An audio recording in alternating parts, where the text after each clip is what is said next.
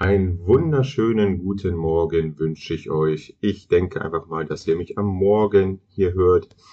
Ich sitze hier nämlich im Westflügel meines Anwesens bei einem griechischen Mocker und ich kann es kaum glauben, aber wahrscheinlich kann es Ben noch weniger glauben, aber ich mache wirklich eine Solo-Podcast-Folge, nachdem er mich ungefähr mh, hm, acht bis zehn Wochen immer mal hin und wieder dezent darauf hingewiesen hat, wo denn diese Episode bleibt.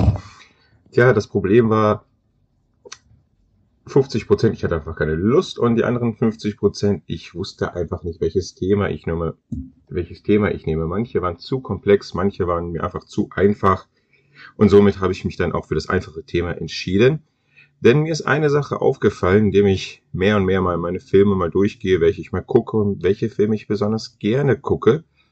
Und zwar gucke ich ganz gerne die Filme mit einem gewissen Schauspieler, der mich auch schon die ganzen Filmfellers-Jahre immer mal wieder begleitet, immer im Hintergrund und somit auch, glaube ich, für den einen oder anderen, für euch, gar nicht mal so bekannt ist. Natürlich kennt ihr ihn, natürlich, wenn ihr ihn sieht, denkt ihr euch, ach ja klar, der ist ganz cool und ach, der Schauspieler super, aber ich denke mal so, wenn ihr einen Kinotrailer seht und er spielt die Hauptcharaktere, wenn er sie mal spielen würde, wärt ihr jetzt nicht so begeistert oder ihr würdet nicht so sehr in eurem Freundeskreis herumsprechen.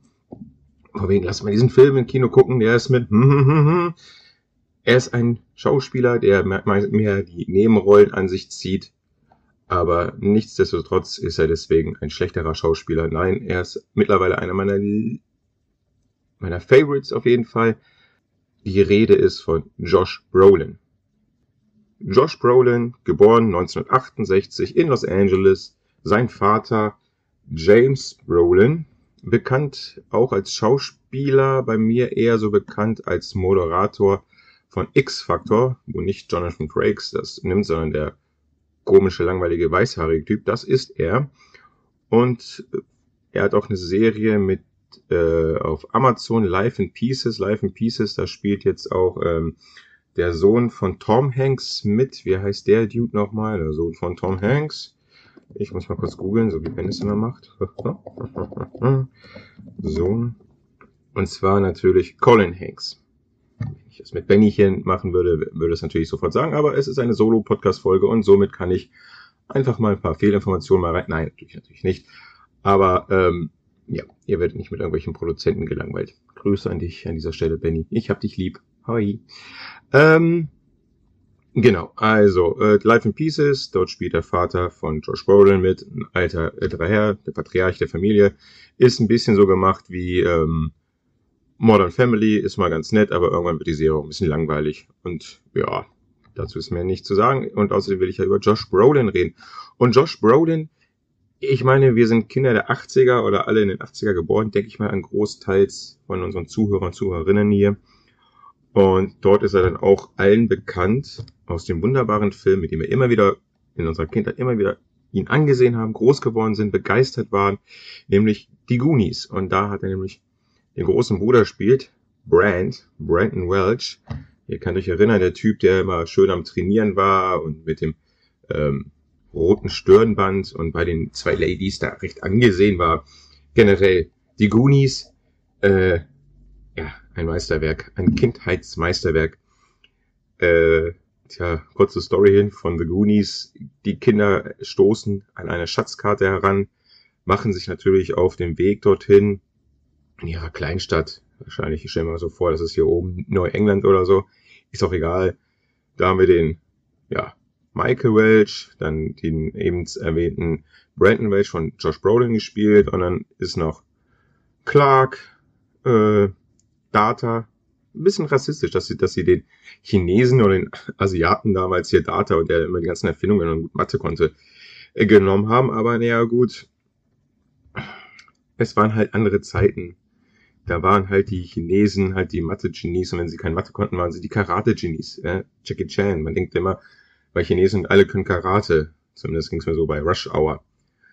Ähm, das ist übrigens der kleine asiatische Junge, der auch bei Indiana Jones mitgespielt hat und seit kurzem, ich weiß aber nicht, welche Rolle er da genommen hat, bei dem neuesten Film Everything Everywhere All at Once. Den habe ich noch nicht gesehen, er interessiert mich. Ja, dort spielt er auch eine Hauptrolle mit. Ich glaube, Benny hat ihn gesehen. könnte er mal wieder in einer nächsten Podcast-Folge erwähnen, wie er den erfand oder in der übernächsten.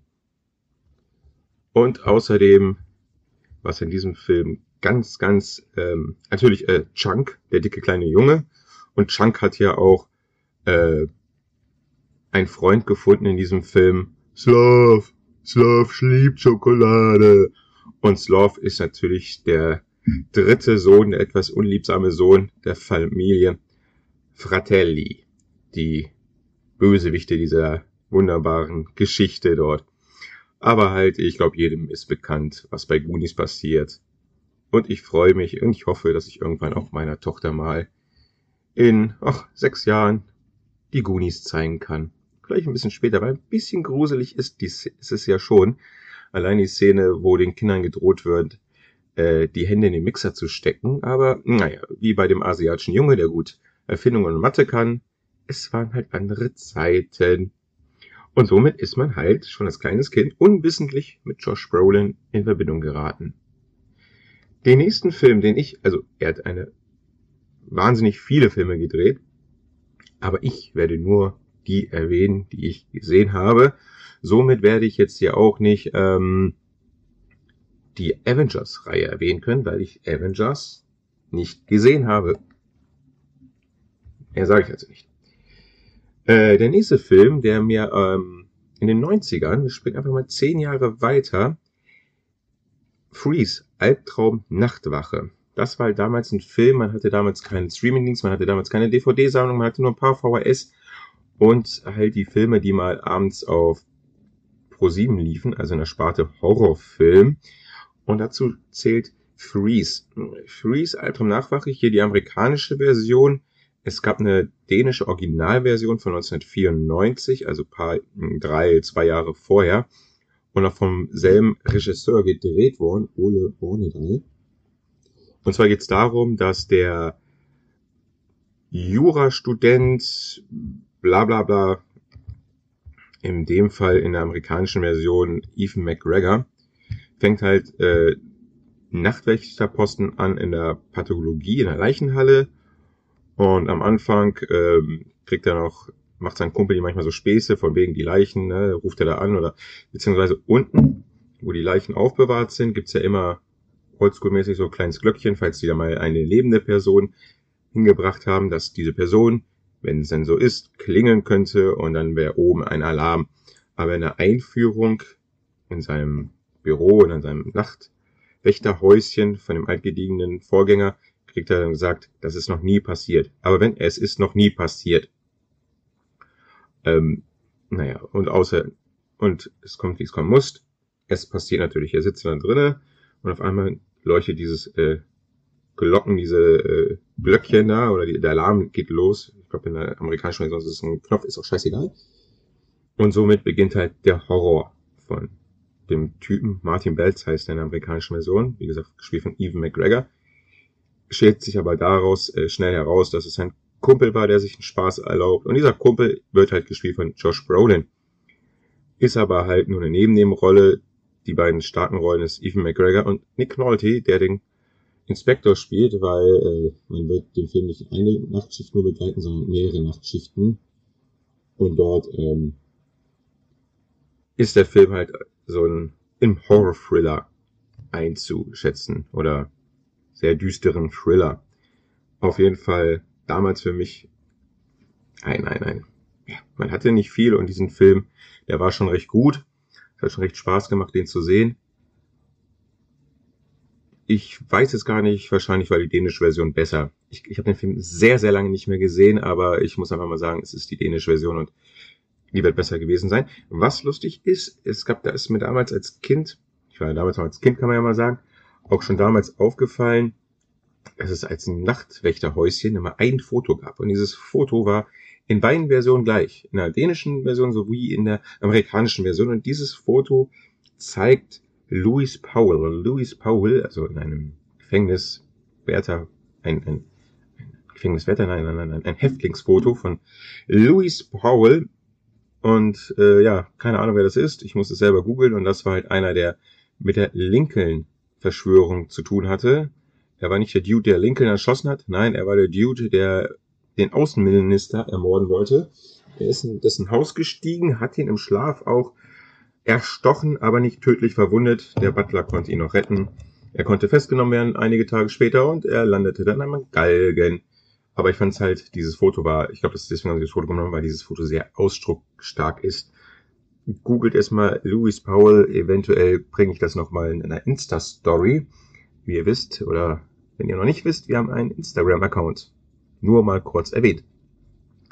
Freeze, Albtraum Nachtwache, Ende der 90er oder Mitte 90er, Ende 90er. Solider Thriller damals. Ich glaube, jetzt ist er ziemlich schlecht gealtert, aber damals typischer ProSieben Thriller, wenn ihr euch dran erinnern könnt. Den nächsten Film, dann machen wir wieder so einen Zeitsprung. Aber dann geht's so richtig los mit meiner Phase mit Josh Brolin.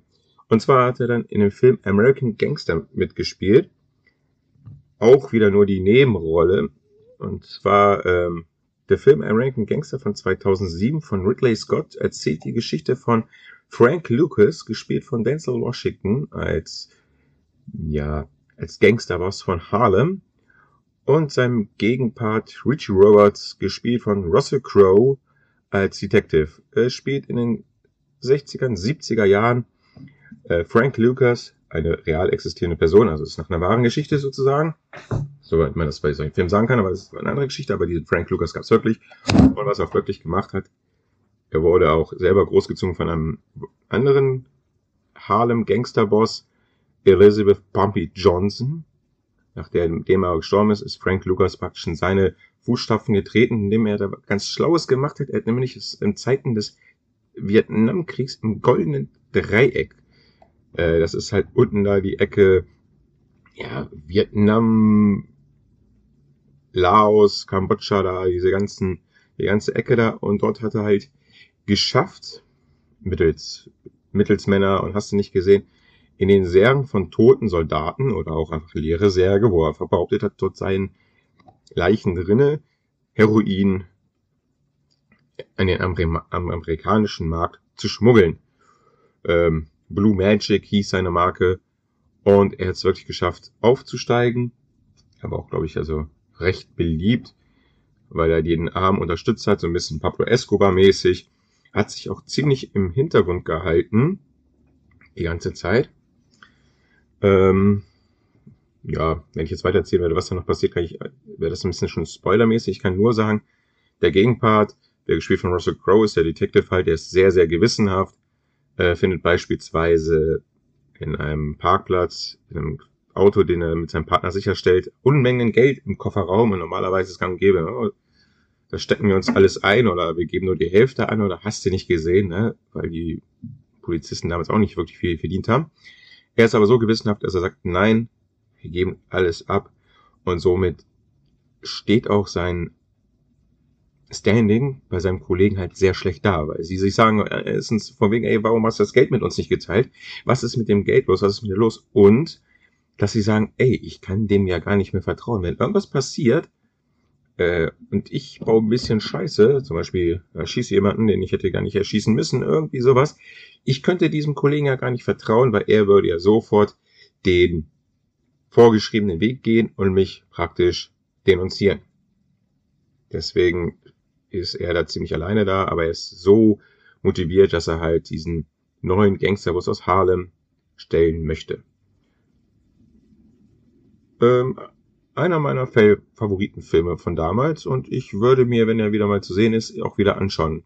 American Gangster. Entschuldigung, ich musste gerade einen Schluck von meinem griechischen Mocker nehmen. Unser richtiger Kaffee ist nämlich alle, deswegen muss ich mal einen griechischen Mocker nehmen. Aber er schmeckt auch hervorragend, muss ich mal sagen. So, ähm, jetzt haben wir noch, was haben wir jetzt weiter? Wir gehen einfach mal einen Schritt weiter. Es ist nämlich auch, glaube ich, ein Film von 2007 und es ist Planet Terror. Ich war mit meinem guten alten Freund und Filmfeller-Kollegen Ben damals in diesem Grinch House Special. Es war ja eine Reihe von Tarantino, Rodriguez. Ähm, er hat, glaube ich, sogar Planet Terror gemacht. Lasst mich lügen. Nein, das war Robert Rodriguez, tut mir leid. Und die haben ja damals so ein Double Future Grindhouse gemacht, wo auf der anderen Seite des Films Death Proof war. Death Proof war dann wiederum von Quentin Tarantino. Den habe ich nicht gesehen, mit Kurt Russell und mehreren Frauen, keine Ahnung. Ähm, bei Planet Terror spielt aber zumindest eine kleine Nebenrolle der äh, Quentin Tarantino mit. Und dann noch Bruce Willis ähm, und ja, Rose McGowan, die ist ja bekannt durch Charmed und Frey Rodriguez und hast du nicht gesehen, aber halt in der Neben Nebenrolle ist mal wieder Josh Brolin zu finden. Was passiert in Planet Terror? Also Planet Terror darf man jetzt nicht zu ernst nehmen. Planet Terror, eine Militäroperation, ein Militärexperiment läuft schief. Leute verwandeln sich in Zombies und das ganze Gebiet, wo das stattfindet, ist halt ein großes Tuaruba. So habe ich zumindest in Erinnerung. Ich habe den Film echt nur einmal gesehen. Mit Zombies und da wird geschossen und da werden super Zombies irgendwie erschaffen am Ende des Films. Hast du nicht gesehen, aber eine Szene ist mir im Gedächtnis geblieben und das ist wirklich die Szene mit Josh Brolin. Josh Brolin spielt nämlich dort einen Arzt. Und am Anfang ist halt zu sehen, vor Schichtbeginn, wie er mit seiner Familie, mit seiner Frau und seinem kleinen Sohn in der Küche dort sitzt. Aber es so unangenehm ist, weil dieser Arzt ist wohl familientechnisch ein richtig großes Arschloch. Ich habe ihn als gewalttätig empfunden, als düster, als eine Person, vor der man Angst hat. Besonders der kleine Junge. Man war irgendwie in der Haut des kleinen Jungen, wie er den gepackt hat und gesagt hat, komm, wir lass uns beten, lass uns beten, dass Daddy heute keine Menschen sterben. Ähm, ja, was zwar ein bisschen, nur ein bisschen makaber ist, aber im Großen und Ganzen war er auch seiner Frau gegenüber uh, ungemütlich. Eine wirklich unangenehme Person, aber charakterlich dargestellt von Josh Brolin, dass es halt funktioniert hat. Und darum geht es ja in der Schauspielerei, dass man diese Charaktere etwas Wahres entnimmt. Das habe ich da getan. Er hat zwar nicht viel Screentime gehabt, aber er ist mir im Gedächtnis geblieben. Und wohlgemerkt, der Film ist von 2007, sprich 15 Jahre her. 15 Jahre. Äh, zum Grindhouse nochmal, ja, was glaube ich am größten hängen geblieben ist vom Grindhouse, von diesem Double Future von Planet Terror und ähm, Death Proof, sind natürlich die Fake Trailer, bei dem dann auch ein Trailer, Danny DeTreo, Machete, zweimal verfilmt vor. Den ersten Teil haben wir uns, ich, sogar im Kino gesehen, der war noch ganz amüsant. Der zweite Teil, das war dann auch, glaube ich, dann langweilig, der hat mich dann nicht mehr interessiert, einfach das, Dopp das gleiche nochmal zu sehen. Nein, danke. Aber ich glaube, es hat mir und ganz anderen, oder äh, ganz anderen, vielen anderen Leuten Spaß gemacht, einfach mal so ein, wirklich mal so einen Unsinn zu sehen und die, wo sich die Regisseure mal, glaube ich, ein bisschen austoben konnten. Aber mit Machete 2, das hat dann gereicht. Das war nicht nötig. Machete war noch lustig. Dann reicht's auch. Wir befinden uns immer noch jetzt, ne, was ich vorhin angemerkt habe, die Hochphase von ihm oder die Phase, wo es mir richtig in, ins Gedächtnis geblieben ist, dieser Schauspieler, ist nämlich ein Film, auch von 2007, No Country for Old Men, von den Coen-Brüdern. Eine Buchverfilmung. Das Buch habe ich vor zwei Jahren mir auch da mal durchgelesen. Hat mir auch sehr gefallen, aber ich muss sagen, da hat mir der Film wahnsinnig aus super geholfen, dass ich das Buch verstehen konnte.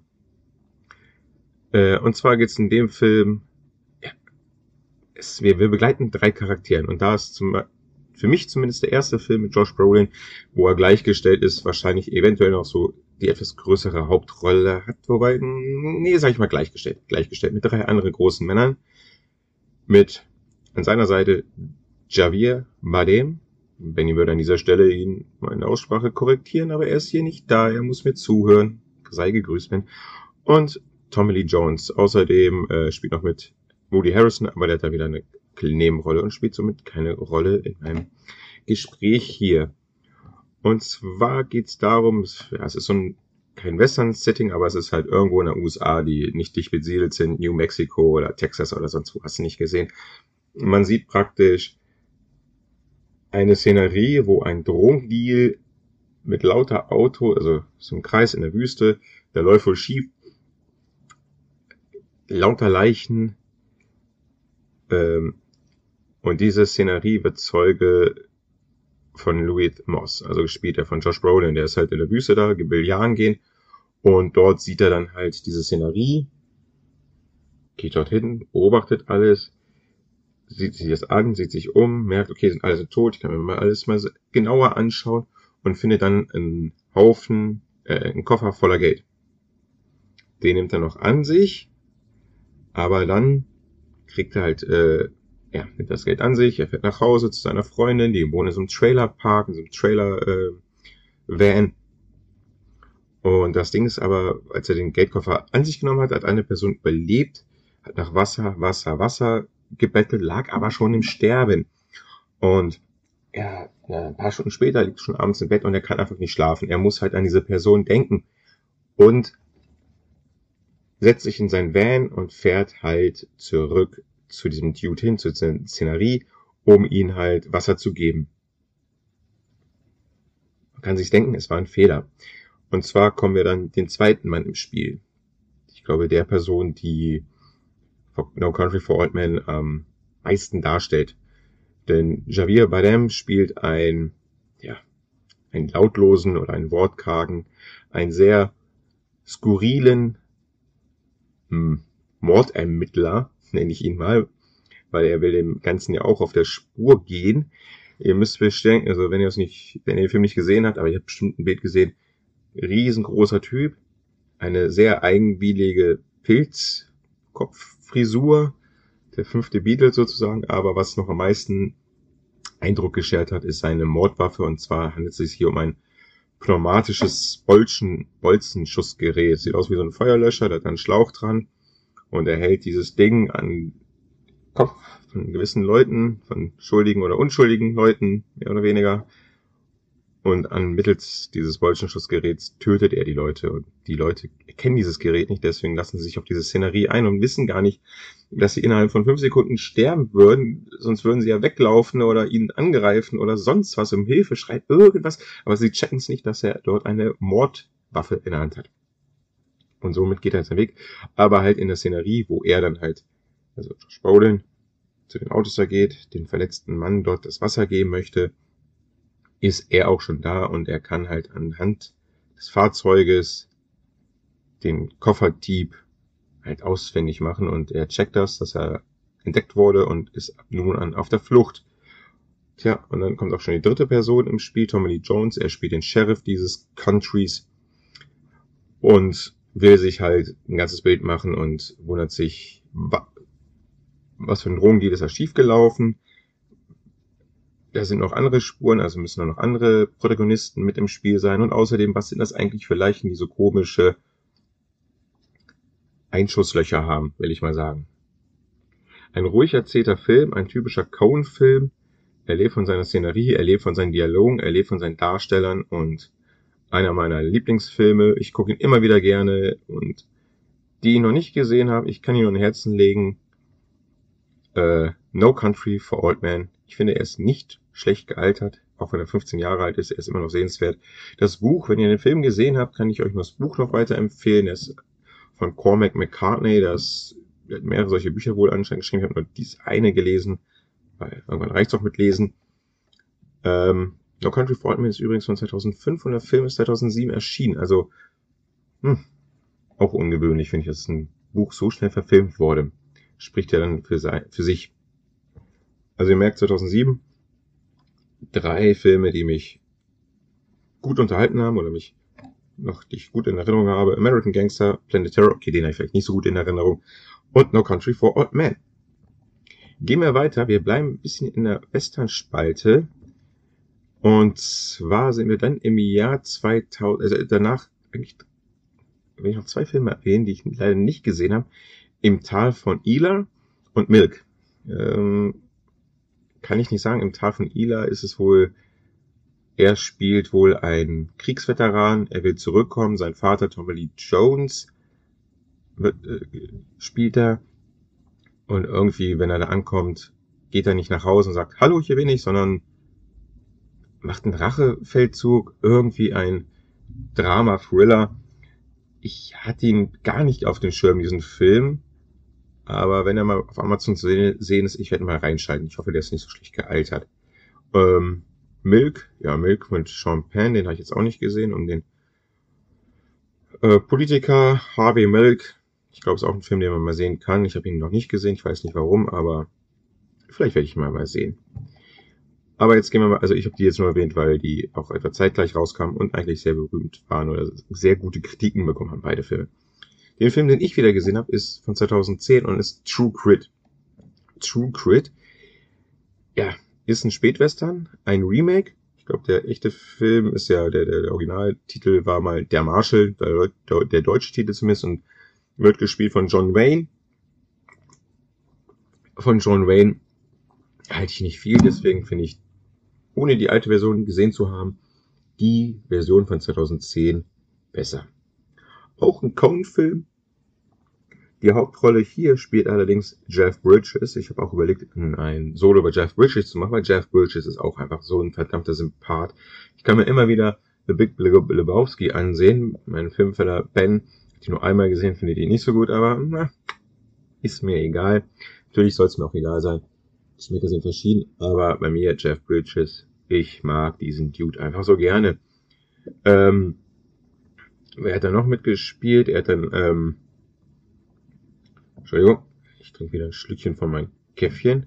Heidi Steinfeld spielt mit, als junges Mädel noch damals. Und Matt Damon. Und dann erst in seiner, in einer Nebenrolle Josh Brolin.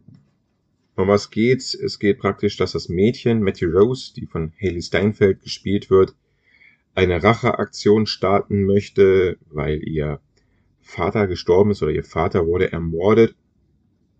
Und äh, nein, spielt halt im Jahr 1878 und sie als Mädchen eigentlich damals überhaupt keine Stellung, ne, ist ja klar. Ich meine, wenn wir uns heute schon überlegen, was los ist, ähm, hatten die damals ja noch weniger irgendwie was zu sagen. Sie ist aber so tough, dass sie sich einfach sagt, ähm, nee, hier, ich will mich rächen, es war mein Vater, aber alleine kann sie es natürlich nicht, sie muss halt eine, eine Tour auf sich nehmen. Und dort nimmt sie sich halt den alten Haudegen Room Rooster Coburn in, ja, als Gehilfen, als Auftragskiller, als Begleitung. Der wird halt gespielt von Jeff Bridges und die macht sich halt auf den Weg, um den Vater, um den Mörder des Vaters zu suchen. Tom Chaney. Und dieser Tom Chaney wird halt gespielt von Josh Brolin. Auf dem Weg dorthin auf die Suche von dessen Mörder, äh, von den, auf den Suche nach Tom Chaney, äh, werden sie noch begleitet von LaBeouf, LaBeouf, äh, gespielt von Matt Damon und er war, glaube ich, dann auch so, habe ich in Erinnerung, ich habe mir jetzt nicht den Wikipedia-Text durchgelesen, aber ich bin in der Meinung, es war die Erinnerung, dass er auch Kopfgeldjäger, Kopfgeldjäger ist und auch ein Kopfgeld auf Tom Chaney in Aussicht hat. Ein Film, ich glaube, in einer breiten Masse ist er vielen Leuten vielleicht zu langweilig, aber ich sag mal so, für die Leute, die sich ein Western mal annähern wollen, dann ist der sehr annehmbar. True Grit wird auch getragen halt durch, durch die drei Schauspieler und Schauspielerinnen, beziehungsweise vier. George Brolin zähle ich alles so mit. Ich habe den Film damals im Kino gesehen, mir der Film Spaß gemacht. Ich habe mal wieder einen Western gesehen. Ich gucke nicht so viele Western, aber immer wieder habe ich mal Lust, mich in diese Welt des Westerns oder Spätwesterns fallen zu lassen. Und das war halt ein Film, besonders weil dieser Film nicht so heroisch gespielt wird. Da sind die Helden, da sind die richtig Bösen. Nein, dieser Film erzählt einfach nur eine Geschichte von diesen Personen. Und daher fand ich das sehr, sehr angenehm oder erfrischend. Ich finde auch heute noch erfrischend. Ein Film, der nicht unbedingt so mit damit spielt mit Schwarz-Weiß und alles ist sauber, alles sind perfekt, oder derjenige ist perfekt, der ist nicht perfekt, klare Ecken, Kanten, dass sich das so ein bisschen vermischt. Meines Erachtens oder mein Gefühlsmäßigen, so habe ich den Film interpretiert, dass die Charaktere mit ihren Beweggründen, mit ihrem Charakter manchmal ein bisschen schwammig sind, wie es halt so ist. Wie man halt selber auch mal halt ist. Wo man selber manchmal nicht weiß, hm, was mache ich jetzt eigentlich oder wo stehe ich gerade? Warum mache ich das? Und hast du nicht gesehen? Ein Spätwestern, True Grit 2010 von den Coen-Brüdern. Dann steigen wir weiter. ja, in einer Filmreihe, die, ja, ich die viele nicht zugeben, dass sie sie mögen. Ich mag sie sehr gerne. Ich weiß gar nicht, man ist ein streitbarer Begriff, äh, Guilty Pleasure, ob man diesen Begriff überhaupt erwähnen soll. Mein Filmfeller-Kollege Ben, mein guter alter Freund, sagt hier, es ist ein Nonsens, das zu, zu, zu sagen, Guilty Pleasure, wenn du das magst, dann magst du es halt, dann musst du dich nicht schämen oder so. Und deswegen nenne ich es einfach mal ähm, Kind beim Namen, die Man in Black Reihe. Die Man in Black Reihe finde ich einfach fantastisch. Ich finde die Bösewichte da super und äh, in Man in Black Teil 3 spielt auch Josh Brolin mit und Josh Brolin äh, spielt dort den jungen Mr. K, weil in Man in Black Teil 3 wird halt ein bisschen Zeit gereist. Ja, was soll ich zu Man in Black noch sagen? Wenn ihr die Reihe noch nicht geguckt habt, gebt denen noch eine Chance. Die sind echt witzig. Also besonders, also jetzt, wie gesagt, die müssen, Tom, äh, Entschuldigung, Agent J, gespielt von Will Smith, muss halt, damit er seinen Agenten, äh, seinen Kollegen Agenten K, Tommy Lee Jones retten kann, in die Vergangenheit reisen, weil dort der böse Boris ausgebrochen ist. Boris ist halt Boris die Bestie und spielt den Bösewicht in dieser Reihe und, und, und er ist einfach so fantastisch. Allein die Szene, wo, wo, wo es ist schon ein bisschen Guilty Pleasure. Ich meine, eine Szene, Boris, die Bestie, fährt, also sieht aus wie ein fast normaler Mensch, fährt halt auf Coney Island an, trifft dort ein Hippie-Pärchen und dieses Hippie-Pärchen sagt stereomäßig so, hey, make love, äh, make love, not war. Und er guckt die so ganz durch an und sagt so, ich bevorzuge beides. Und fängt an zu lachen und die müssen lachen. Ja, es klingt halt jetzt, jetzt nicht so witzig, aber wenn man die Szene sieht, ist es witzig. Oder wo sich Boris die Bestie gegenseitig sein auch sein altes Ego trifft und ich bin so viel besser als ich und ein nach dem anderen solche Sprüche raushaut. Die Man in Black Reihe macht einfach Spaß. Und ich finde, jeder Teil hat seine Daseinsberechtigung. Wirklich, ich finde alle drei Teile einfach nur lustig auf ihre Art und Weise. Einfach eine gute Unterhaltung. Allerdings, welcher Film gar nicht geht, ist Man in Black International mit Chris Hempfer, was weiß ich, der mitspielt, ist mir scheißegal, wer der mitspielt. Man in Black International war der größte Dreck. Wirklich, das war der größte, absolute Dreck. Ich glaube, ich habe schon mal erwähnt, ähm, das äh, Flug nach New York habe ich mir den angemacht, ich habe mich so gefreut und ich war so sauer und, und dachte mir so, schlag auf diesen Fernseher ein, wo ich mir dachte, ist doch nicht so gut, in einem Flugzeug, was nach New York geht, Gewalt oder Psychoattacken im Flugzeug zu zeigen keine schlaue Idee. Deswegen habe ich das auch einfach unterbunden und habe einfach einen anderen Film angemacht. Und der Film war, wie hieß denn der Film mit Lars Eidinger, wo er diese, ne, ist auch egal. Jedenfalls, Josh Brolin spielt im Man Impact Teil 3. Guter Film, schöne Zeitreisen, Witze, äh, alles, was das Herz begehrt. Ähm, dann sind wir schon fast am Ende, aber er geht nochmal richtig hoch mit seiner Leistungskurve, mein guter alter Josh Brolin. Und zwar hat er noch 2014 kam ein Film raus, dessen, wo ich das Buch als erstes gelesen habe. Und dann, als der Film rauskam, ich mich sehr gefreut habe, dass dieser Film rauskam, Inherent Wise, natürliche Mängel. Von 2014 schon. Ich dachte, der Film wäre viel, viel jünger. Naja, was soll ich sagen? Äh, der Regisseur, ich guck mal ganz kurz, ich höre noch ganz kurz. Hm, nee, muss man nicht erwähnen, ist unwichtig. Und zwar spielt dort der Josh Brolin wieder eine Nebenrolle. Und zwar, weil die Hauptrolle Joaquin Phoenix spielt. Und Joaquin Phoenix spielt Larry Doc Sportello. Und Sportello ist halt ein Privatdetektiv. Und er kriegt den Auftrag, den und den zu suchen und es ist halt so eine kleine Verwirrung, verwirrende Reise durch das Los Angeles der 70er Jahre. Ein Film noir im Los Angeles der 70er Jahre angesiedelt. Oder in einem fiktiven, von Hinton Beach, ja, Los Angeles halt. Wo er halt sich auf die Suche macht und da kommt dem und dem wieder was in Quere, da wird, kriegt er da wieder ein paar auf die Nase und da kriegt er raus, Moment, da ist doch da und da die Verschwörung und hast du nicht gesehen. Man muss diese Filme mögen. Ich habe es gemocht, weil ich auch das Buch gelesen habe. Wenn man das Buch gelesen hat, hat man eh mehr so die Bindung zu dem Film und gibt dem Film viel, viel mehr Chancen. Ich fand ihn auch richtig witzig. Ist in der breiten Masse, glaube ich, komplett untergegangen. Es spielt sogar noch mit Owen Wilson, Reese Witherspoon, Catherine Redderson und äh, Benicio del Toro. Und Josh Brolin spielt halt äh, gewissermaßen den Gegenpart. Ein Polizisten, genannt hier Christian Bigfoot Bjornson.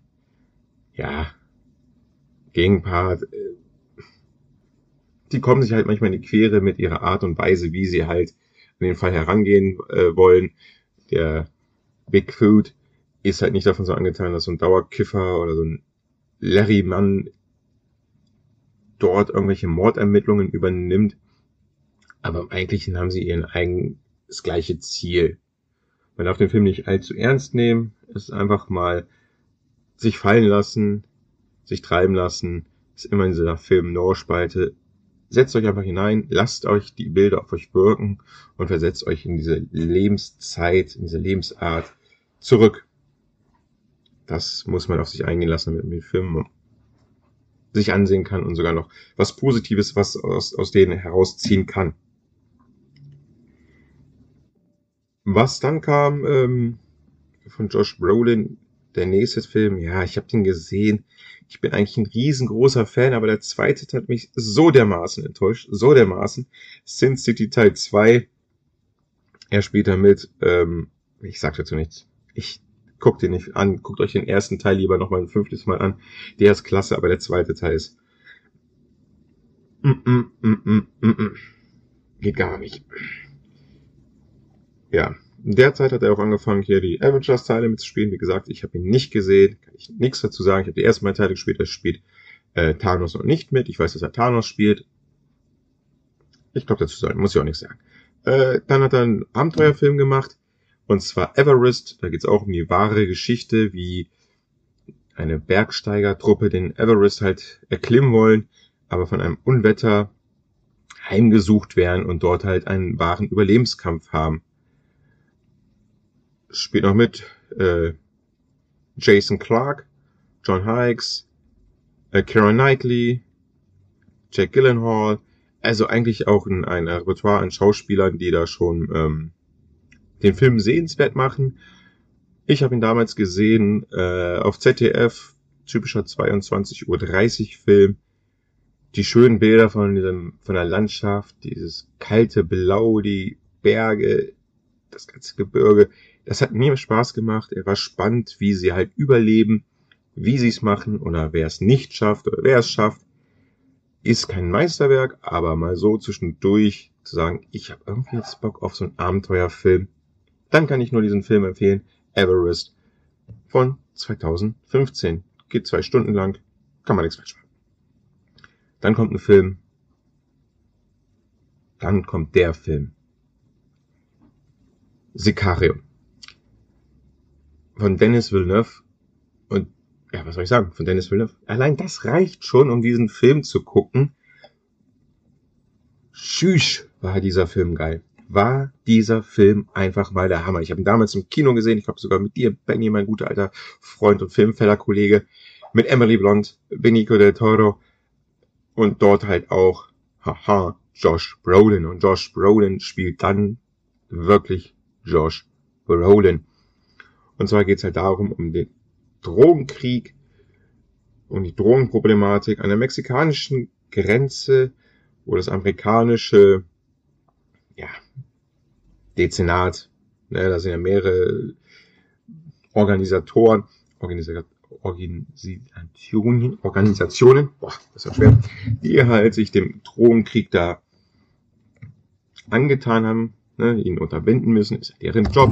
Ist ganz normal, muss man nicht klatschen, wie im Flugzeug, wenn der Pilot landet, muss man auch nicht klatschen, by the way.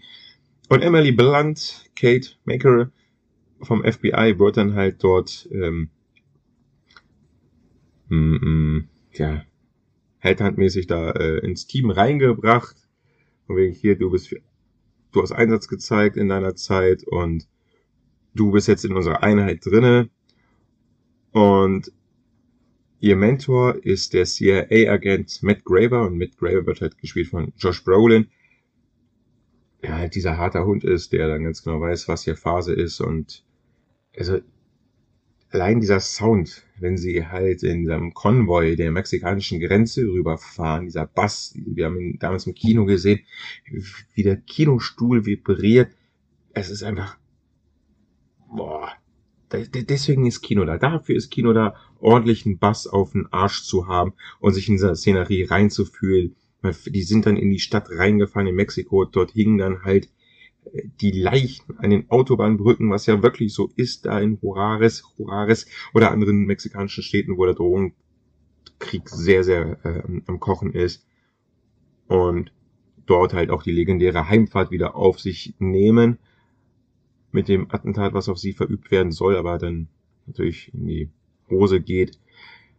Natürlich ist dann, spielt auch der zwielichtige Alejandro Gillig, ne, Del Toro, ist mit von Team, der wortkarg, zwielichtig ist und man nicht so ganz genau weiß, Moment mal, darf er hier agieren? Ist er einer von uns? Und die ganze Frage ist ja auch, sie agieren in mexikanischen Hoheitsgebieten und das ist alles so eine Grauzone, wo, wo sich dieses Ermittlerteam befindet.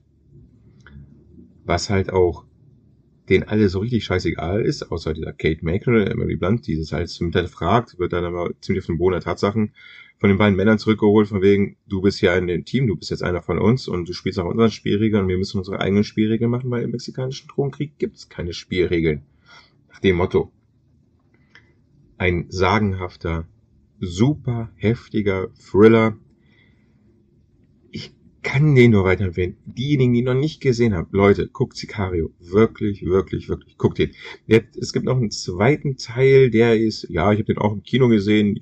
Ja, der war in Ordnung. Der war in Ordnung, aber nicht zu vergleichen mit dem ersten Teil. Der zweite Teil war unterhaltsam, ja, okay. Die Story, bisschen, naja. Aber der erste Teil, Hammer, Hammer, Hammer. Hm. Ja. Dann befinden wir uns auch schon, wie gesagt, der Film ist von 2015, dann springen wir mal drei Jahre später nach Deadpool 2. Ja, Deadpool, dort spielt er halt, oh Gott, wie hieß er denn nochmal? Ultron? Ultron? Äh, Cable, Entschuldigung, Cable, er spielt natürlich Cable. Deadpool 2, ich sag jetzt nicht zu der Story von Deadpool 2, ähm, ich glaube, die allgemeine Meinung oder das, das Befinden ist, glaube ich, bei jedem schon gleichgesetzt in Sachen Deadpool. Ray Reynolds spielt halt sich selber. Im ersten Teil war es halt was mega Neues, Erfrischendes, mega lustig. In Teil 2 hat man auch noch gelacht, aber die, die Schmunzler gingen schon so ein bisschen zurück. Und ich hoffe, ich weiß gar nicht, ich glaube, die planen einen dritten Teil. Ich brauche ihn nicht, weil es reicht jetzt. Weil es würde sich nur wiederholen und ich brauche es nicht. Klar, die werden noch ein paar Kinogänger haben, denke ich mal. Welche gehen da immer rein bei solchen Filmen. Aber ich persönlich habe mit Deadpool 2 dann meinen Frieden gefunden, wenn ich das mal sagen darf. Den letzten Film, den ich dann mit Josh Brolin gesehen habe, wo ich finde, er spielt auch wieder sich selber ein wenig, erinnert mich denn er aus seiner Rolle oder von seinem Auftreten her wie ein Sicario. Und er spielt Kearney Halleck in dem Meisterwerk Dune von Dennis Villeneuve dieses Jahr rausgekommen. Ja, dieses, nein, letztes Jahr, oh Gott, schon letztes Jahr? Dann war ich da im Kino. Stimmt, dieses Jahr war ich noch nicht so viel im Kino. Danke. Ähm, Dune, der Film, äh, das Buch, der Wüstenplanet oder das Buch oder hier und da ist, wurde ja schon ein paar Mal verfilmt hat ja mehr oder weniger gut geklappt. Da hat er mal Fans oder beziehungsweise mehr Haters immer wieder. Jetzt wurde er endlich, es, es wurde geschafft. Manchmal, manche Projekte haben ja nicht geklappt. Ich glaube, Benny kann da eine ganzen, ganze Stunde von diesem Film, aber ich von der ganzen Thematik erzählen. Jedenfalls hat Dennis Villeneuve geschafft, die ähm, Anforderungen, die Erwartungen, Erwartungen waren riesig. Sie waren immens. Und sie wurden alle erfüllt. Sie wurden alle erfüllt. Äh, man ist in einen Film reingegangen, der einfach mal für mich Star Wars jetzt ja mal in den Schatten gestellt hat, die ganzen neuen Reihen. Okay, ist noch nicht so schwer, aber man kommt in diese Welt rein, man kommt in dieses leichte Science-Fiction, Mysterienmäßige und Intrigen der Familien.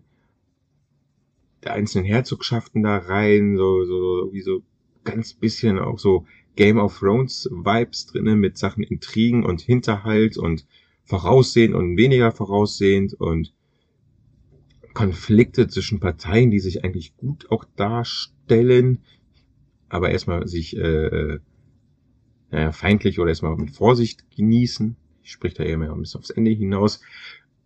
Und ähm, wow. Also, ich glaube, jeder hat auch schon jetzt von Dune mitbekommen, dass dieser Film, genauso wie ich ihn fand, äh, bei jedem einfach super gut ankam. Mit Oscar Isaac als Herzog Lito Atreides, äh, seiner Frau, gespielt von Rebecca Ferguson, und sein, deren Sohn Timothy Chalamet, Paul Atreides, äh, dem Bösewichten Stellan Skarsgård, Skarsgård, ich weiß, manche Namen spreche ich falsch aus, aber das ist mir egal. Der, der spielt halt Baron Harkonnen. Einfach ein, ein, ein Meister, ein, ja, wie er ihn auch wieder spielt und sein, ähm, Gott, sein Kompagnon da, Closso Raban von Dave Bautista, so, so ein Wrestler, den er da spielt, das ist dieser, dieser glatzköpfige, tote Augentyp. Boah, Hammer. Und jedenfalls Josh Brolin spielt halt Garney Halleck und er ist der Freund Familie, ein Freund der Familie Atreides. Er ist so das wie der Art Kommandant der Leibgarde der Armee dieser Herzogin Familie, äh, der auch so ein bisschen den Zieh den Erzieher von Paul Aderide spielt, den Ausbilder sozusagen. Und wie er mit ihm umgeht oder wie er mit seinem Boss halt, dem Herzog Lito umgeht oder generell wie er da steht, seine, seine, seine Präsenz, seine Art und Weise, dieses Raubeinige, was er ein Paar gelegt. Man nimmt es ihm ab. Dieses Raubeinige nimmt man ihm ab und es ist auch einer, der, wo er Screentime da bekommen hat in, in dem Film Dune. Ah, Fand ich einfach nur gut. Deswegen, ja. Wie gesagt, der ihn noch nicht gesehen hat, guckt den Film Dune. Ich hoffe auch, dass die ein oder anderen Filme, die ich heute erwähnt habe, Zuneigung bekommen haben, wo die Leute, wo ihr sagt, ja stimmt, der Film ist geil, er macht Spaß, oder wo man sich sagt, so, oh, den kenne ich noch nicht, den habe ich zwar gehört, den kenne ich noch nicht, aber jetzt, ich packe ihn mal auf meine Watchliste. Ja, das war halt meine Oh, ich wollte eigentlich ein kurzes Solo machen. Das hat so lange gelabert. Ähm, von Josh Brolin.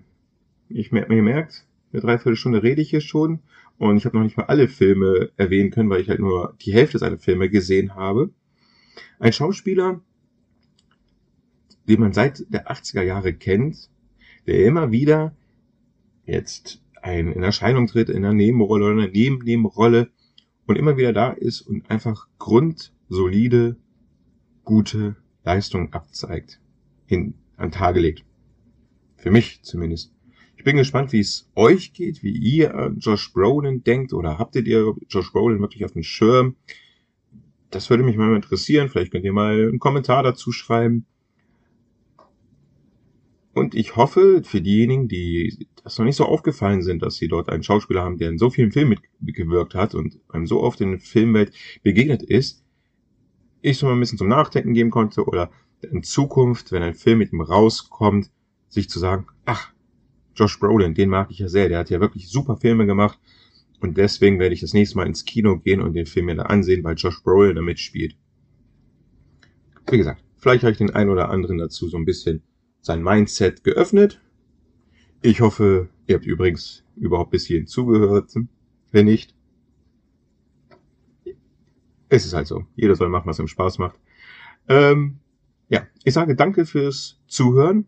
Ich hoffe, ihr habt einen erfolgreichen Tag, eine erfolgreiche Woche. Bleibt gesund, bleibt uns treu, empfehlt uns weiter. Ich sage, Küssen gehen raus. Aus meinem Westflügel, euer Filmfeller Dennis. Ciao, ciao.